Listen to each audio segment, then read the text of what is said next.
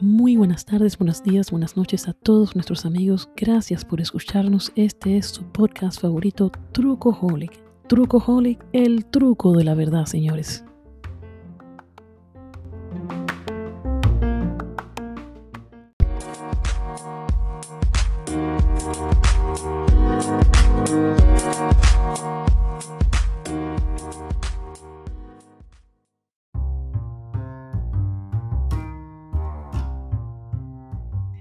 Buenas noches a todos, buenas noches, bienvenido a otro episodio más de, de Trucoholic. Hoy tenemos un, programa especial.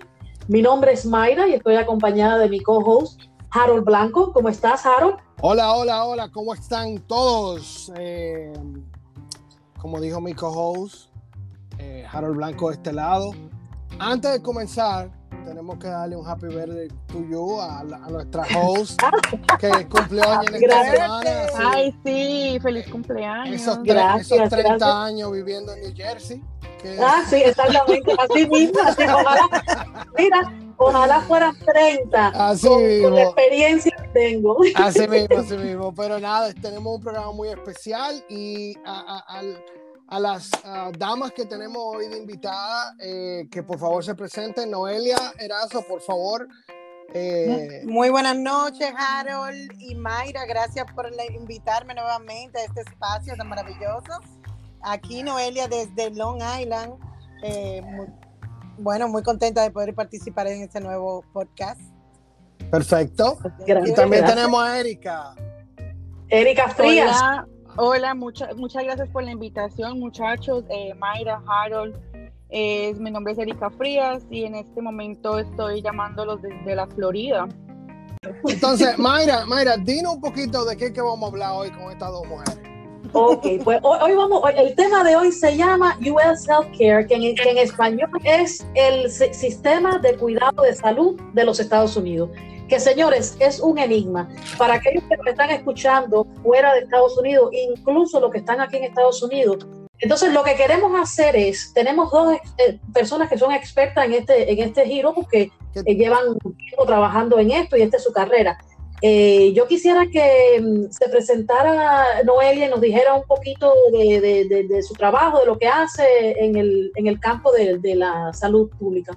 Claro que sí, Mayra. Bueno, eh, realmente llevamos más de 15 años en la industria de la salud, eh, de los seguros médicos, trabajando con programas eh, federales aquí en el estado okay. de Nueva York para personas que tienen eh, bajos recursos.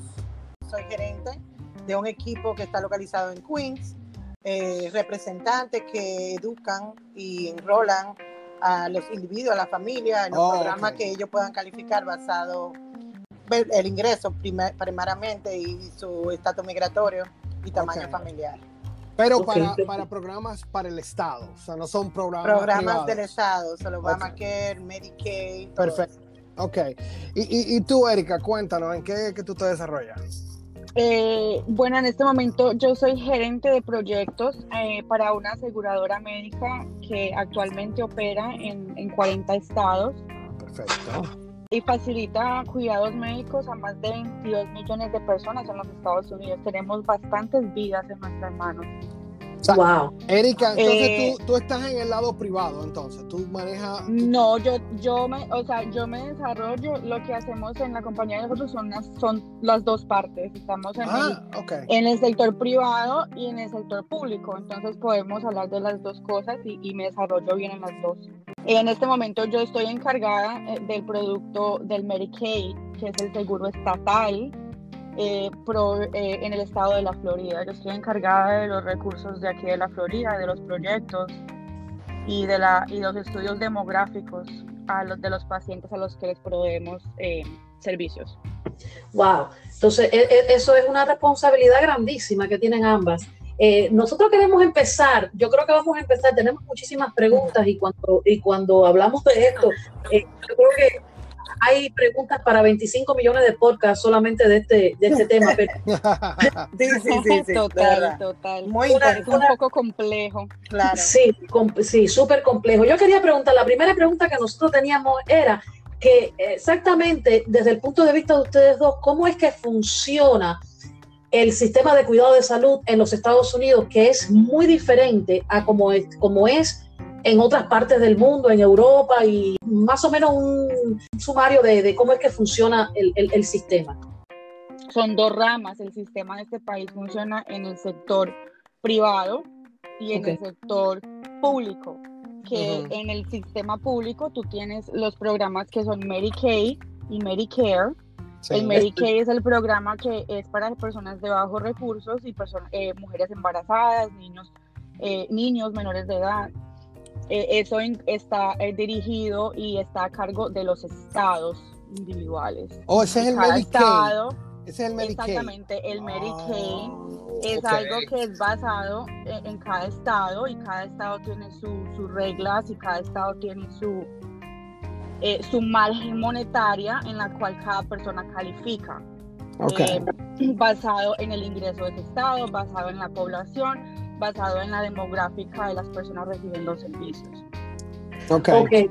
Entonces déjame decirte, ahora que tú mencionas eso, eso quiere decir que, por ejemplo, eh, eh, eh, dentro de los Estados Unidos, de los Estados Unidos, tú puedes estar, por ejemplo, en Nueva York y posiblemente una persona que necesite servicios de Medicaid reciba, vamos a suponer, cierta cantidad, pero esa misma persona con las mismas condiciones de, de salud se muda a otro estado y puede ser que el Medicaid de ese estado le pague menos, eh, le cubra menos O le cosas. cubra menos cosas, le cubra más, tal vez. Cada, Eh, cada exacto, estado, exactamente, Cada estado tiene, su propia- exactamente el Medicaid, ese, ese, es, ese es uno de los sectores eh, públicos, el Medicaid, que es la, la ley y, la y los reglamentos están eh, en manos de, la- de cada estado, de cada eh, gobierno estatal.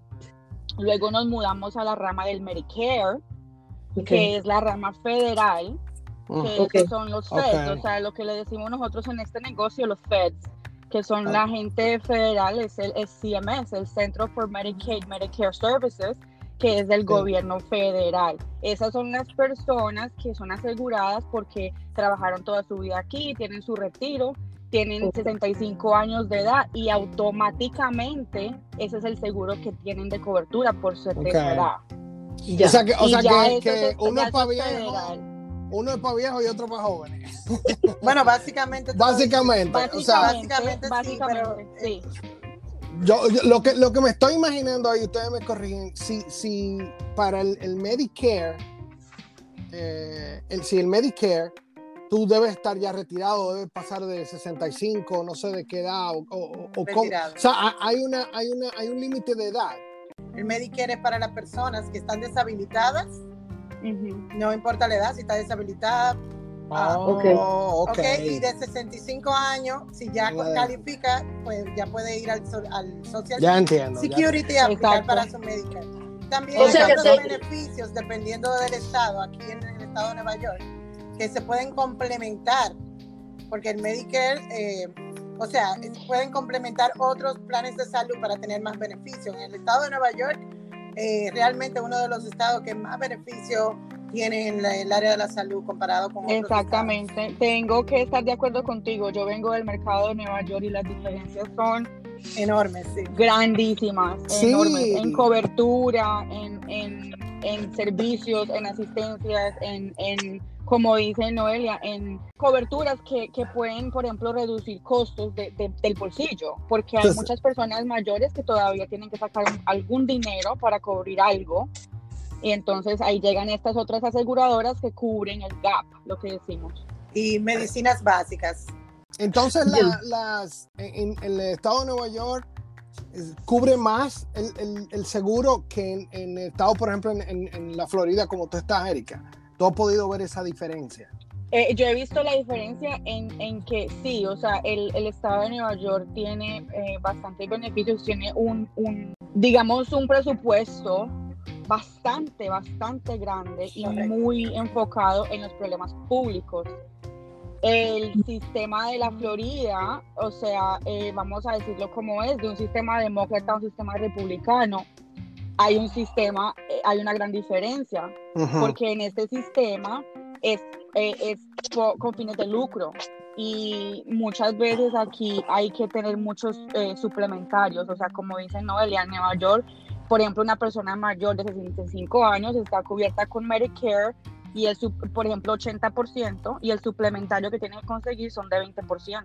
Ujú. Correcto. Claro. Aquí he visto una gran mayoría, que hay gente que tiene que cubrir 30 y 40% de gastos. Wow. Entonces sí es una gran diferencia. Eh, En, Sí. en lo que, en lo que el Estado, vuelvo y te repito, en lo que el Estado eh, escoge eh, eh, proveer como un servicio, porque también es, es todo el riesgo para el Estado, ¿verdad? Es el Claro. riesgo para las aseguradoras. Claro, claro, claro.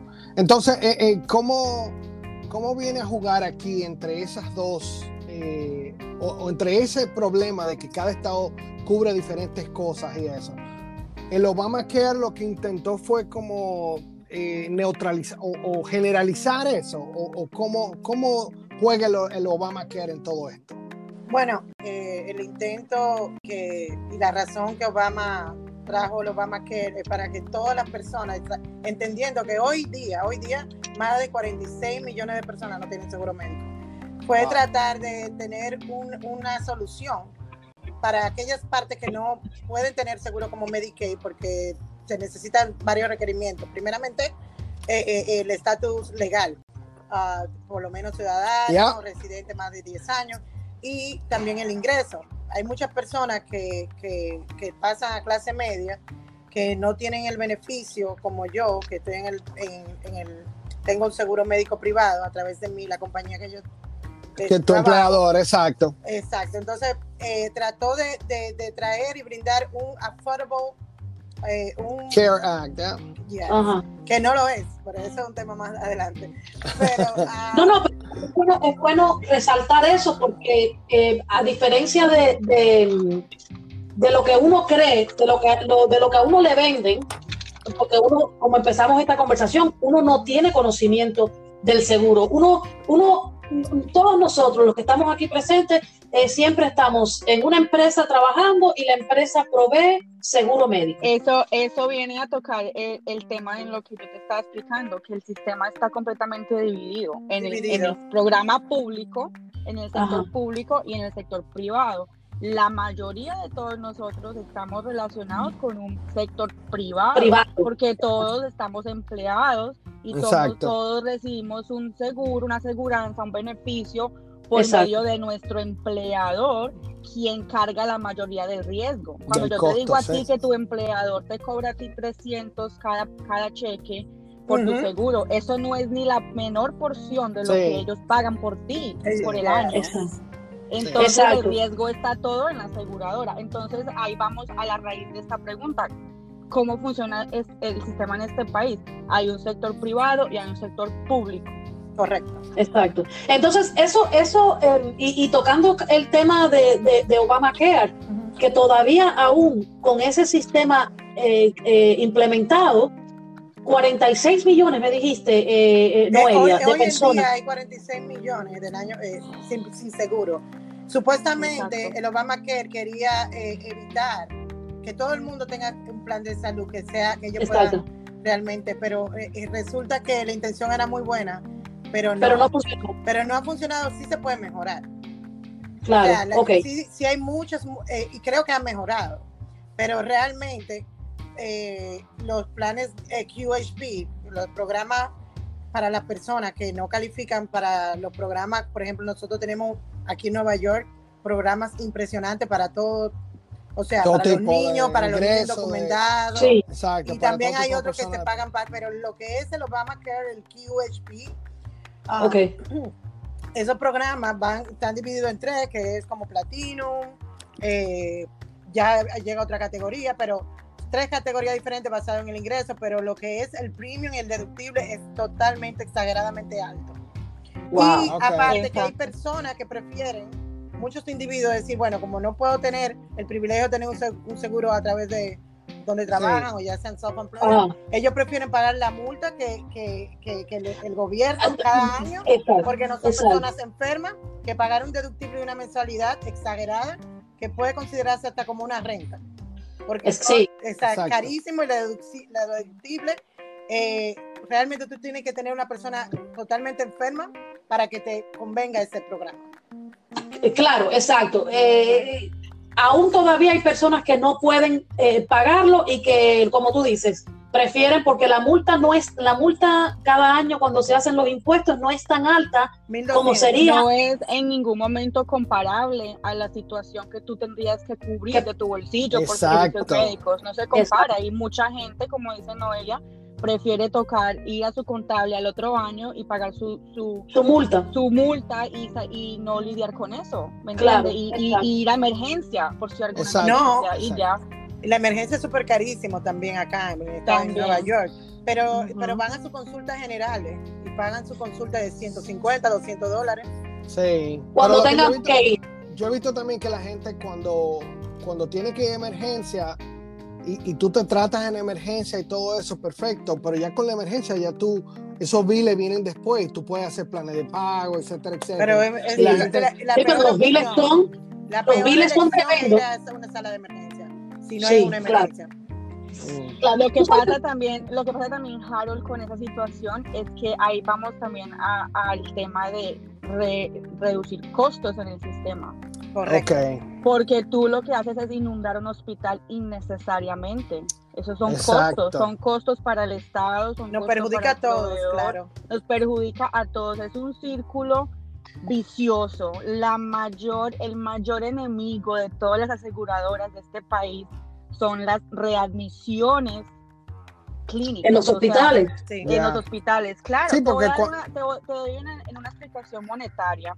De cada Ajá. dólar que se gasta en este país, en el sistema de salud, 33 centavos van a los hospitales.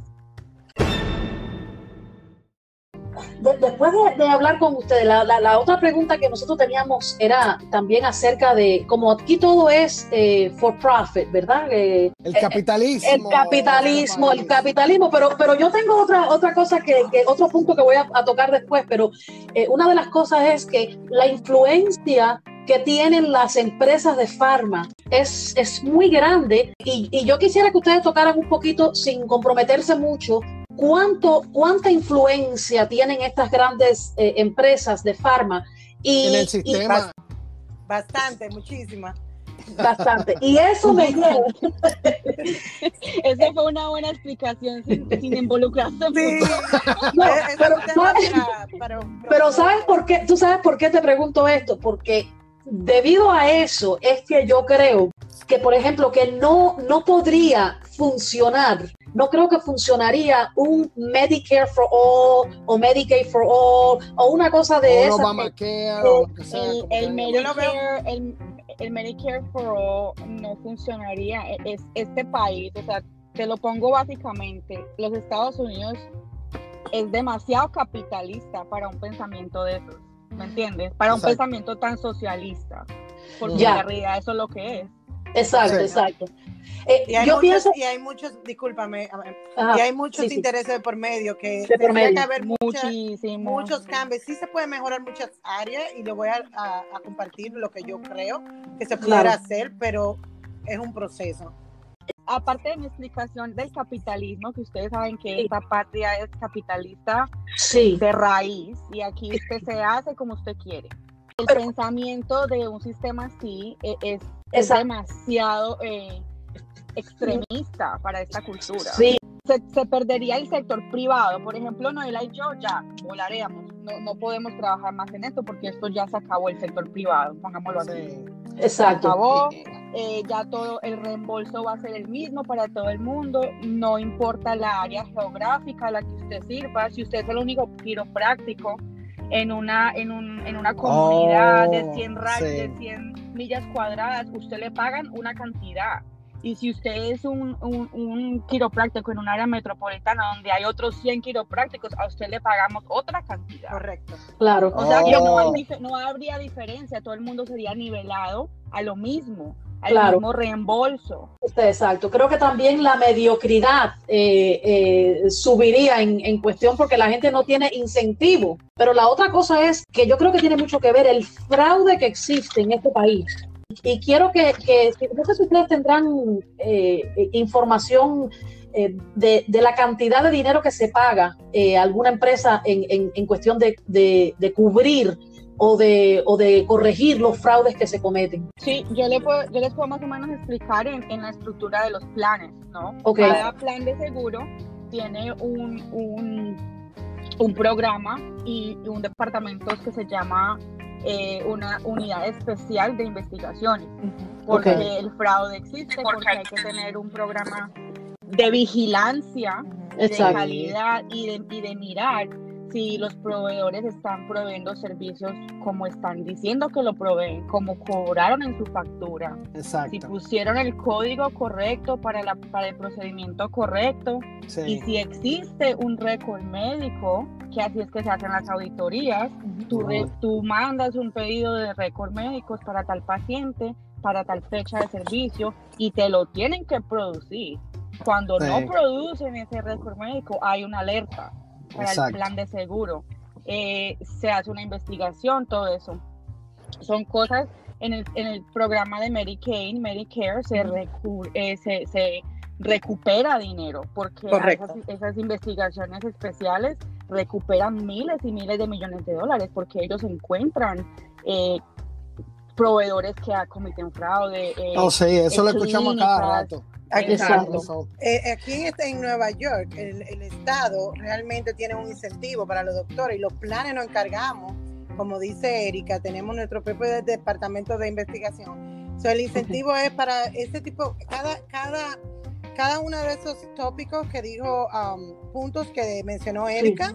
Eh, eh, eh, se le hace realmente un incentivo. La, la- la- la aseguradora le da unos bonos, el Estado también lo pone como con est- estrellas y eso Ok. lo hace un, me- un médico que está cu- como quality Cali- doctor. Como Oh, de calidad, ok. un poco de calidad. Exacto. Y es una exacto. forma de manejar y controlar esos, ah, que siempre va a existir y pone Claro. en riesgo realmente a los que nos vamos a poner viejos en el futuro. Exactamente. Y siempre, o sea, siempre va a haber un listo, una lista que va a querer siempre sobrepasarse, coger un, un déjame cobrar un poquito más por ese servicio porque nadie se va a dar cuenta, porque es un código, es un número. Exacto. Pero para eso existen las unidades de investigaciones especiales, para recuperar esas cosas. ¿Qué pasa con esos proveedores? Los proveedores quedan fichados en el sistema del Estado, con su número de licencia, con todo, quedan como eh, personas fraudulentas en este país. O sea, eh, tú lo- y es información pública, todo el mundo puede ver eso. O sea, Correcto. ¿Qué pasa? Se daña la reputación. Aparte de, todo, de todas las multas que le impone el gobierno federal y el gobierno estatal por cometer un fraude. No, y pueden ir a la cárcel también. Oh, o a, sea, a prisión federal, mi amor, porque, A Oh, prisión claro que federal, sí. porque eso es una ofensa federal. Una ofensa federal. Eso es lo que he oído mucho. Wow. Eh, ¿cómo, cómo usted, o sea, me, me gustó eso que ustedes mencionaron acerca de, de que fue Noelia la que mencionó acerca de, de educar al asegurado, ¿verdad? De cómo eh, no gastar tanto, porque por ejemplo, yo vu- vuelvo al tema de mi mamá, llega la factura, yo veo, y yo me, yo me quedo fría porque son miles de dólares en mil cosas, yo tengo que estar encima de muchas cosas, porque por ejemplo, yo he tenido el, el ejemplo de que venían las pastillas y faltaban. Si eran una- un pastillero que eran de, 20 de 30 pastillas, venían 15. Y era la farmacia. Ah, Y entonces, que, que falte uno o dos, pues ok, pero 15, o sea. es que no debe de faltar ni uno. Y me di Es cuenta que que no debe faltar ni una. Y el problema es que esta farmacia recibe el reembolso por 30 por pastillas. Por todas. 30 Exacto. pastillas. Exacto. Y no solo eso, no Wow. solo eso. En el sistema está que mi mamá recibió supuestamente 30 30 pastillas. pastillas. Entonces, Ay, Padre Celestial. Al impide que ella haga un refill a los Exacto. 30 días porque no se lo van a dar. claro, porque a Exacto. pensar que, que la doña la está vendiendo en la esquina. Exacto, entonces, bueno, déjame decirte, me pasó por la mente. Yo dije, a mi madre le están robando las pastillas y alguien está vendiendo pastillas. No, vendiendo, yo dije, ahorita, ahorita viene la FBI aquí, pero yo estoy encima de las pastillas de mi mamá. Pero cualquier viejito de tantos y tantos viejitos que viven solos, que no tienen nadie que los, que lo, que los cuide, Exactamente. Ese es, ese es el enfoque. Ese es el enfoque de lo más o menos de lo que hacemos, de lo que yo hago en el estado de la Florida, es calidad y control. Y control. Calidad y control existe en toda compañía que usted quiera que Claro. funcione bien. Claro, eh, claro. la calidad del cuidado al paciente, la calidad de vida. Estamos manteniendo a la gente en realidad mejor en su casa, saludable, puede vivir, aunque tenga una enfermedad aguda, la gente puede vivir cómodamente en su casa, con sus servicios, con su eh, cuidado en casa, con sus deliveries de comida, con todo lo que ustedes se imaginen puede llegarle a una persona mayor adulta a su apartamento, a su casa, todo. o a una persona exacto. discapacitada. Si necesita que alguien vaya a prepararle su comida tres días en la semana, si necesita cuidado, ya, ya usted está informada de eso porque su mamá tiene home attendant, Exacto, usted sabe sí, lo que es el exacto. servicio de home care. Eso me acuerdo que antes no existía los home attendant. Eso, eso fue O sea, algo hay muchas cosas que han cambiado. Hace alrededor de casi 15, 20 años, si no me equivoco. que fue que se... ¿Y, y cómo comenzó lo de home attendant? Porque yo me acuerdo que antes el destino de cada persona mayor en Estados Unidos era terminar en un, en un asilo, desafortunadamente por el, por el mismo cuenta. sistema de... por el sistema, se dieron cuenta de que los asilos cuestan más que mantener a la gente en su casa saludable con un home attendant, cuesta menos para el seguro. Exactamente. El seguro y el riesgo, el riesgo es el riesgo de tener una persona en un En un nursing home. Exacto. Déjame decirte algo. Yo escuché un, un anuncio aquí en la, en la radio local, aquí en Springfield, Massachusetts, de que eh, había una compañía que estaba eh, entrenando y que te pagaba a, A, la- a los, fami- a los familiares. familiares Sí, para Sí. que tú puedas atender a, tu- a tus seres queridos que son mayores. Exacto. hasta eso es más barato para ellos que tener una persona entrenada o algo así que vaya, lo que sea. o tal vez reducir esas visitas de esa persona entrenada que vaya, ese, de ese home Claro, attendant y eso. Exacto. La lógica, la lógica que tienen los seguros es decir, eh, bueno, eh, la señora So y So vive en su casa más saludable. ¿Qué hacemos con eso?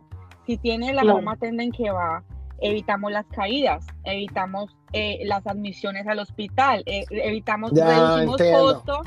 Es un negocio muy, muy cíclico y es un círculo que si tú previenes algo, tú tienes un gran efecto en el resto del sistema. O sea, Claro, es más, es menos costoso mantener a la persona en su casa, claro. con una home attendant, con, eh, con una trabajadora social que la llame, que, que indique eh, una farmacia local, eh, un, una- un sistema de transporte también prohibido por muchos de Sí, eso también, el, el- el sistema de Todo, transporte todo. solo págame. Muy bien. Imagínense en todos esos, todos esos costos ni siquiera llegan al monto de lo que fuese tener un paciente en un nursing home, para que ustedes sepan Wow. cuánto cuesta. Mira. Tengo, tengo entendido, tengo un amigo que, que tenía ya varios años haciendo Uber y hace como Ajá. cuatro meses se cambió y salió de Uber porque se dedicó solamente a, a- a- a transportar eh, eh, Enfermos. pacientes enfermos y, es simplemente lo que está llevando a la gente a, la- a las citas médicas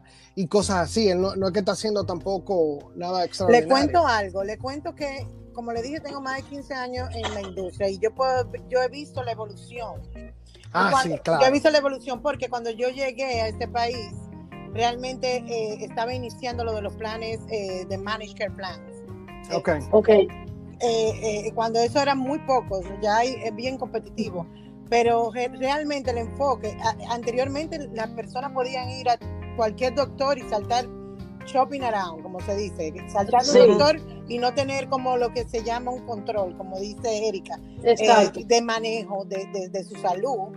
Y obviamente al no controlar se- salía sumamente más costoso. La mayoría Claro. de las personas eh, iban a, a una sala de emergencia como primera opción por un dolor de cabeza. Exacto. Y ha cambiado. Ahora mismo todo el proceso necesita su mar- eh, médico primario y ya es un médico primario que va a tener un récord de, de su, su historial de salud, es que le va a guiar lo- los pasos si tiene que ver un especialista y, por así, y así mismito con la parte dental, que es esa parte. Sí. También, Sí. Entonces, Eh, acá, todo tiene que ver, que con, ver. con cuidado preventivo. Es toda la Sí. meta que tenemos. Sí. eh, Noelia, Noelia, y eso tiene que ver, eso es lo que eh, llamaban como los em, el, HMOs. el- HMO y el PPO, que eran, que eran dos. Uno sí te permitía eh, shop around, como ir a cualquier doctor sin tu necesidad, claro. necesariamente ir a donde tu primario, y el otro sí, y ese era más barato, porque todo era canalizado sobre tu primario. Exactamente. Eh, ahorita tocamos el tema al principio de que las empresas, uno que siempre ha estado em- empleado, las empresas te cubren la mayor cantidad del costo de- del, eh, del seguro Del seguro. médico. Hasta un 60%. Exacto. Entonces, ¿qué, eh, qué, me, qué me costaría, por ejemplo, en mi caso, que tenemos un daycare aquí en la casa, que somos una empresa pequeña, una small business, y somos dos trabajando aquí? eh, ¿Qué me cuesta a mí un seguro médico para, para mí, para mi esposa y para mi hijo? ¿Y cómo, y cómo se, qué, qué, qué- qué sería mejor para mí? ¿Tratar de hacerlo por el lado público, irme al Medicare? Eh, al Medicaid o, o- o- o tratar de hacerlo por el lado privado o el Obamacare? ¿Cómo es el asunto? No por el lado privado, tú eres self-employer right now, te va a salir muy Exacto. costoso, muy, Claro. muy costoso. Eh, al tener una familia de tres, habría que evaluar eh, cómo, cómo funciona en Massachusetts, que es muy similar aquí en Nueva, que en Nueva York.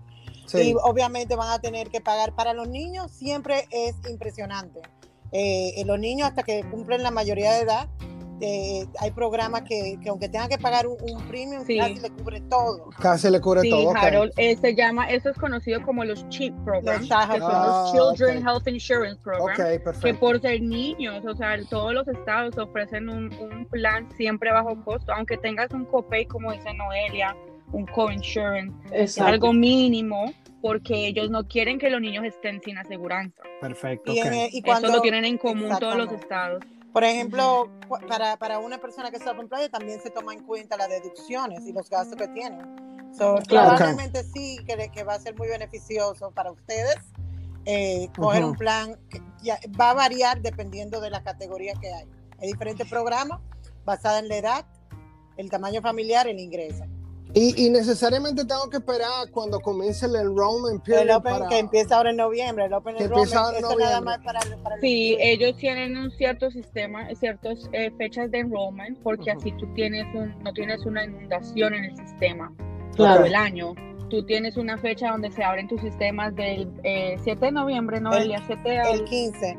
Pero eso el 15 realmente- al 7 de diciembre. aplica solamente para las personas que tienen estos programas que le llaman QHP o que son del Obamacare, que ya son, que no son planes Ajá. esenciales, pero en su caso yo creo que no tiene que esperar el Open Enrollment. Tendría- Ah, Claro. Se puede, se puede analizar.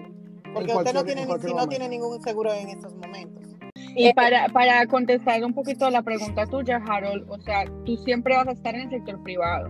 Sí. Tú no sí. calificas en el Medicaid, tú no vas a calificar en el Medicare por edad y porque tú no tienes un diagnóstico que automáticamente te califique ni a ti ni a ningún miembro de tu familia. Ah, Siempre Tiene- va a ser privado. Porque somos Sí. self-employed este, o tenemos una compañía. Y tú tienes, ajá, y tú- exactamente. Eh, Tú Ok. tienes un ingreso eh, Ya. mucho más alto que mucha gente en la margen eh, económica que cae en Medicaid. Bueno, eso de Medicaid. mucho más alto de mucha gente, eso, eso está de- a debatir.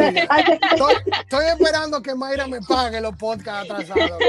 Pero vamos a ver, vamos a ver cómo vamos. No, no abre esa gaveta que tiene cucaracha. O sea, yo lo digo y lo asumo porque tú me dices que tienes un negocio. Ya con eso, Exacto, ya con eso yo te descalifique. Desca- desca- Lo único que puede suceder es que, que, que Paula te tire de la escalera y ahí tú coges todo el Medicare que tú quieres. Coño, entonces tengo, que demandarme a mí mismo, entonces. Ah. No, no, no. Pero, pero, eh, de verdad le agradezco muchísimo porque está súper interesante todo esto. Y, y- y estaba pensando en, en un momento en que eh, con todo esto del COVID, la pandemia y todo esto, me imagino que las aseguradoras en sentido general han hecho mucho dinero con esta pandemia. Bueno, ahora, ahora mismo yo soy mi equipo número uno, yo no sé qué es. Nosotros estamos desde la casa, desde operando de la casa, estamos siendo más productivos que nunca. Yo nunca había visto. Wow, ¿Verdad? increíble, increíble. Claro, no, porque la razón número uno, recuerden que hay muchísimas personas desempleadas, que su vida ha cambiado, Claro. califican para otros Claro. programas. Eh, ¿Cuánto desempleo? O sea, el reporte de desempleo ha sido impresionante. Eh, y básicamente ahora como estamos en la casa, eh, la primera, desde que empezó la pandemia, más accesible también con, conectarnos con los consumidores, con los Claro. miembros y poder asistirles y darle calidad de tiempo. Exacto, exacto. Y, y me imagino también que las, los claims, no sé si claims en español, bueno, La- los reclamos. Los reclamos. Señor, señor, el inglés. Eh, los reclamos, eh, me- esto es una, una percepción simplemente que tengo ahora mismo, se me ocurrió ahora mismo. Los reclamos de las personas que antes tenían que viajar a sus trabajos todos los días y todo eso, y ahora tienen varios meses ya, seis meses trabajando de la casa. Eso, eh, los reclamos eh, han bajado porque la gente tal vez eh, no está saliendo tanto de la casa, ustedes tienen menos riesgo o algo así, o eso ha seguido igual. Tú sabes que es interesante porque en este momento estamos analizando durante esta pandemia, o sea, como, como todo, ¿no? De algo malo siempre surge algo positivo. Claro. Claro. Y el punto, Como este podcast, punto- por ejemplo. Ajá, Exacto, exacto. Claro, exacto. claro. Y el punto de este tipo de cosas es aprender y, y tomar en cuenta qué tenemos en nuestro sistema tan quebrantado que podemos arreglar, mejorar. Exacto. Eh, lo más excitante en este momento, y tal vez no ella lo puede decir, yo soy amante de la tecnología, eh, crecí en la era de la tecnología. Para mí lo más excitante en este momento es la telemedicina. Tú poder Sí. accesar a un doctor por tu teléfono, por tu cámara, en el confort de tu sala. Ah, Es- un éxito. Estamos viendo, estamos viendo un, un reclamo y unos reembolsos muy buenos para los servicios de telemedicina. Es muy excitante esta nueva rama y este nuevo proceso. ¿Qué va a pasar? Maravilloso. ¿Qué va a pasar con eso? Vamos a, re- vamos a reducir cosas. O sea que los bonos vienen buenos este año. Bueno, señores, No, por eso escogí el sector privado. Correcto, no, no. Wow. Y es así, es así, Entonces, o sea, eh, eso me lleva a mí a pensar de que ustedes no están muy de acuerdo con el Obamacare, o sea, en el sentido de que de- no están muy de acuerdo en que en algún momento haya un, un Medicare for All o un Obamacare que venga y, y- no creo que Es que a ni yo No, estoy de acuerdo ya con eso. Es que ni yo. Pero oye, pero lo que menos están de acuerdo son los doctores. Exacto. Si tienen Lo que, no, te van a mandar la, exactamente. la- la medicina más cara. Y eso es lo Sí. que todos hemos dicho, esas son las personas que están al frente, del, o sea, en, en de armas tomar, la gente que tiene que ser bien paga, señores. Esa gente usted no le puede pagar un poquitico Claro. cañeces. Esos Claro. son gente que tocan vidas, que deben Sí. de ser bien pagos por su servicio, porque con, Sí. contemorante con su educación también, ¿me entiende? 15 años Sí. de universidad, Dios mío, tiene que ser Sí. bien pago claro, al claro final. No, y mira, déjame decirte una cosa, volviendo al tema y a la única referencia que yo tengo obviamente es, es mi mamá, pero mira, eh, pensando todos los servicios que mi mamá recibe, que ella recibe, bueno, el servicio ese de que la vienen a buscar, un- la- la, el servicio de transporte, eh, eso, es, eso es una agencia aparte, o sea, eso es un Eso es un sector aparte, aparte. un negocio aparte, que si los guantes para, para usarlo, entonces, esto es otro sector. Entonces, después está el sector de la farmacia, que ese es otro sector. Yo pensaba que todo esto estaba, eh, o sea, que todo es como una sombrilla, pero cada uno trabaja independiente. Entonces, pensando en Claro, va- volvemos a la misma cosa del Sí. capitalismo. Exacto. Tú puedes abrir una compañía y hacer deliveries de comidas a, a comunidades de bajos recursos y recibir un reembolso Exacto. porque tú tienes derecho a eso, porque tú Exacto. puedes hacer Claro. una compañía con un fin de lucro y eso es por eso es que en la Casa Blanca ese pensamiento de un sistema de Medicare for All es, es, extrema, es extremadamente in- eh, incómodo. Esa gente no lo quiere Claro. discutir. Tienen a Bernie Sanders en una esquina como un socialista. Sí. eh, lo tienen, lo acusan de fidelista y de muchas Sí. cosas porque él lo que quiere es eso. Si eso sucede, van a romper el sistema. O sea, el gobierno se va a endeudar, los Y- y impuestos cuando- de todos nosotros van a ser una Los atrocidad. impuestos, exacto. Sí. No, Y, y- y básicamente, no, como dice Erika, o sea, a- acuérdense que estamos en un país capitalista y bien diver- eh, de diver- diversidad. Sí. exacto. O sea, de todo tipo de personas. Sí. Entonces tendría que ser controlado y, y- y los ajustes que deben de, de tomarse en cuenta son demasiados. Demasiados, demasiado. Entiendo que también tenemos la parte Los de ajustes. personas que son ilegales en este país.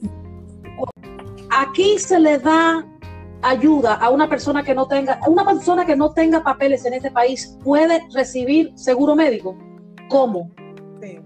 Bueno, una persona que no tenga papeles en este país, hay, hay, lo- hay un programa para personas que no tienen ningún estatus migratorio y no califican para un seguro médico que se llama, que, pero, pero está viviendo ok, ilegalmente en este país, eh, se le llama Medi- Medicaid de emergencia. ¿Qué le va a cubrir el Medicaid de emergencia?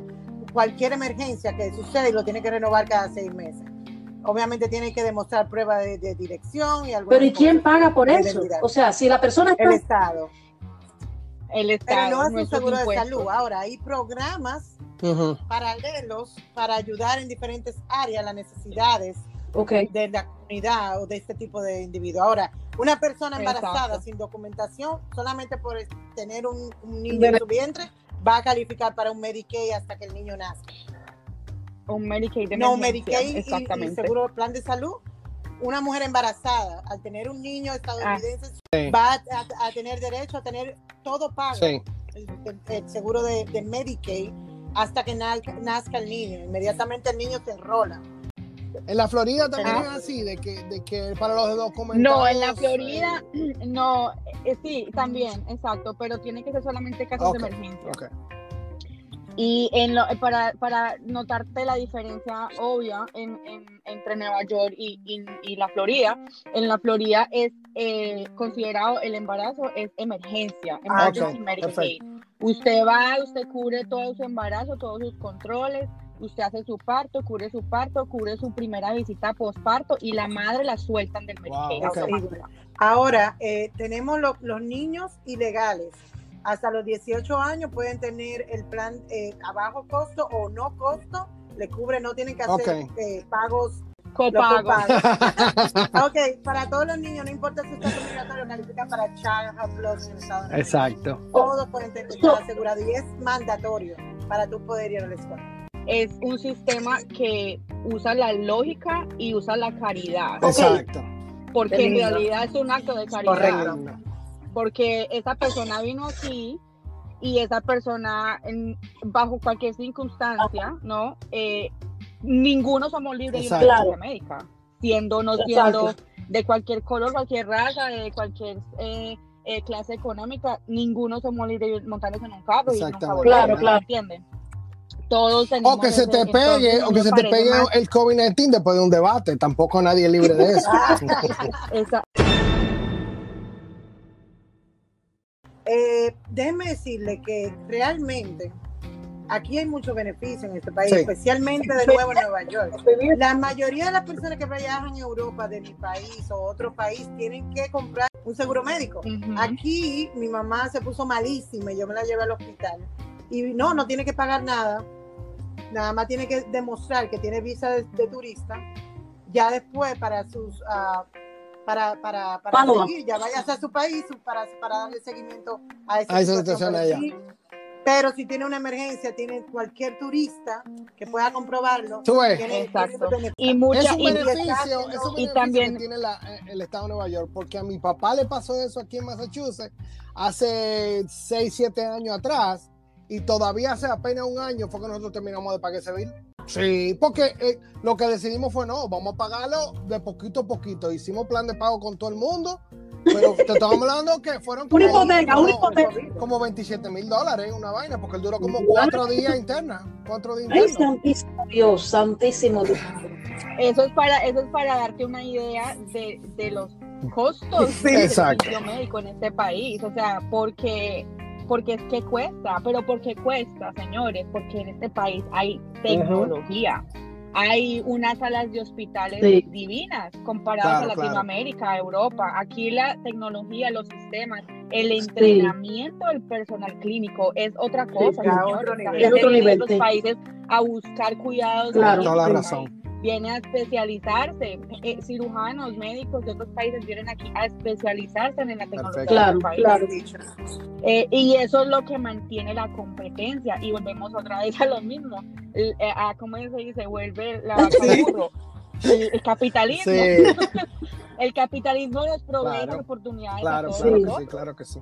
Claro, mira, Lo que sí, lo que sí, y yo no te dejo hablar más, es que sí debe haber una mejoría y yo creo que la va a haber. precisamente eso, que yo quería preguntarle a cada una de ustedes si ustedes creen que el próximo presidente, cualquiera que salga, debi- debería de expandir o abolir completamente el Obamacare. ¿Cuál es la, la posición de ustedes? En, en mi punto de vista no debería, ah, eh, eh, debería realmente trabajar y hacer ciertos ajustes Ok. para aquellas personas que realmente no tienen, que, que se están viendo afectadas, que no Ya. pueden participar.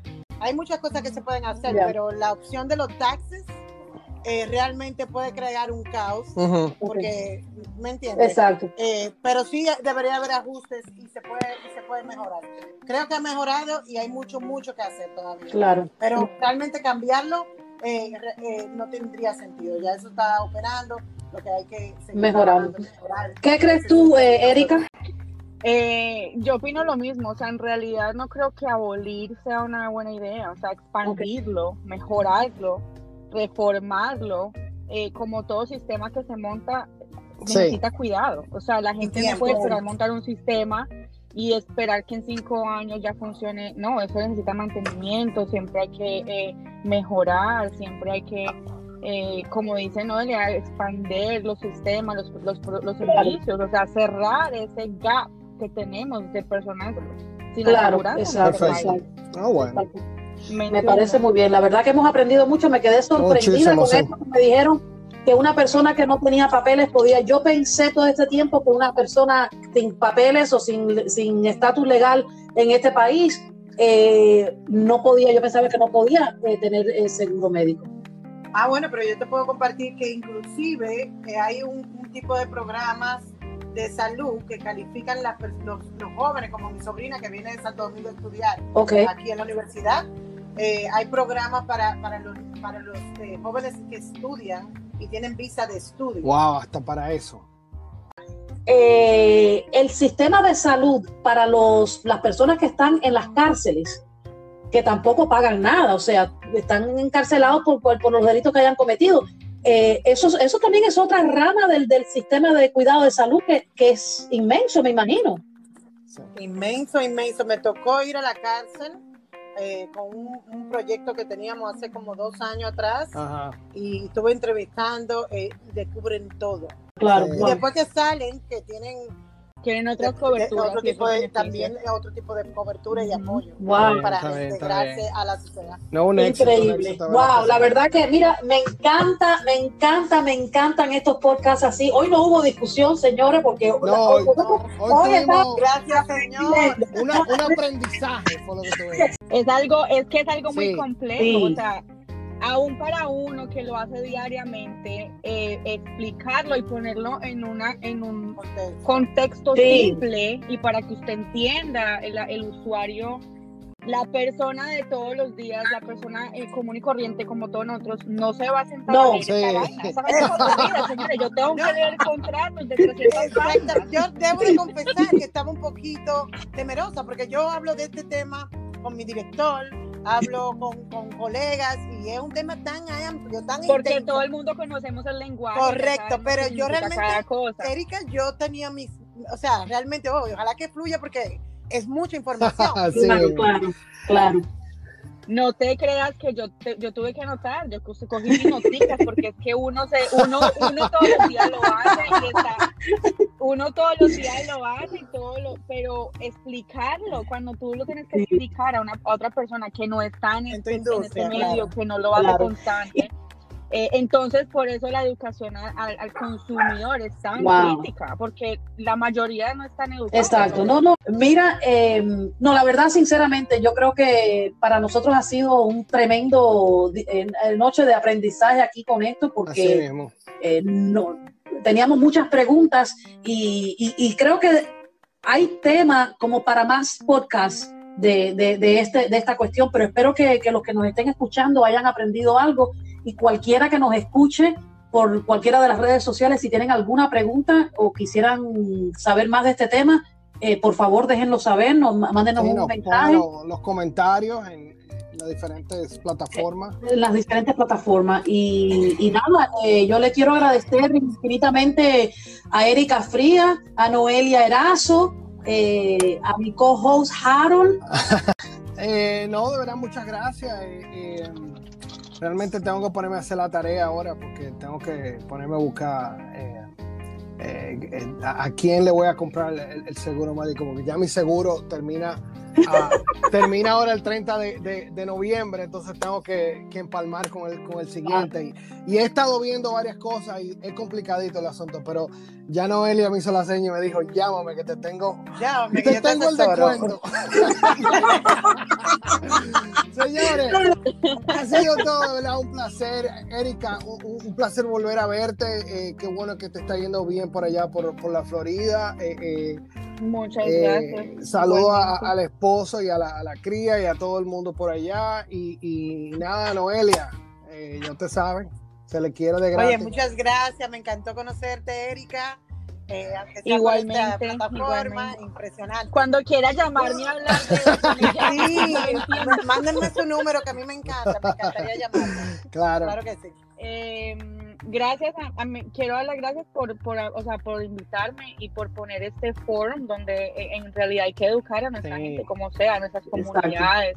Eh, señores, las comunidades latinas, las comunidades de tez oscura, no nos educamos Exacto. bastante. O sea, no es el americano blanco que le falta educación. exactamente, de eso, Y nosotros tenemos que educar de eso se trata Trucoholic, de, de nosotros traer estas conversaciones que, de cosas que vivimos diariamente y que, y, que, y que no entendemos y que son parte de nuestra vida, del sistema de este país. Y eso es lo que que queremos, sí. Mayra y yo, traer estas conversaciones Exacto. así para que todos entiendan y todos podamos aprender. Buenísimo. Así que muchas gracias y se le quiere de gratis. Muchas Gracias. gracias. Gracias buenas a ustedes. noches. Buenas Bye noches. bye. Buenas noches, feliz fin de semana. Chao, Bye, chao. bye. Bye, bye.